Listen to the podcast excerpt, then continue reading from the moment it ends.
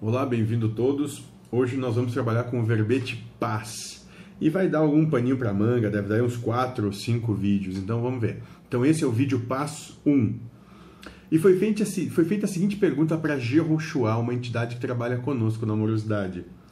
E a pergunta é a seguinte: Por que eu sinto que tenho que trabalhar a paz? E Jehoshua vai dar a seguinte resposta: É o que o Espírito almeja. Bom, então basicamente, e isso é para todos, todo todo espírito que se propõe a manifestar uma encarnação, ele vem para trabalhar o quê? Ele vem para trabalhar justamente a sua paz, harmonia e felicidade. Poder manifestar paz, harmonia e felicidade com tudo que lhe acontece na existência. Esse é o objetivo da, individual da sua encarnação, do seu estar aqui, de, de se manifestar dessa maneira. Né? Conseguir viver em paz, harmonia e felicidade com tudo que te acontece, do jeito que vem e como vem, sem condicionalidade nas coisas.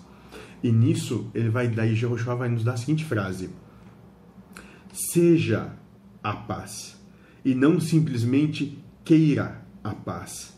Aí ganharás a paz interior, pois o exterior é uma ilusão. Então, essencialmente, primariamente, a paz é uma escolha que se faz a cada pensamento.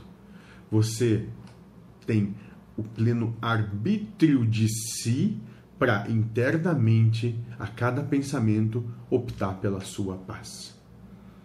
É só isso. Por isso que ele vai dizer: seja a paz e não simplesmente queira a paz.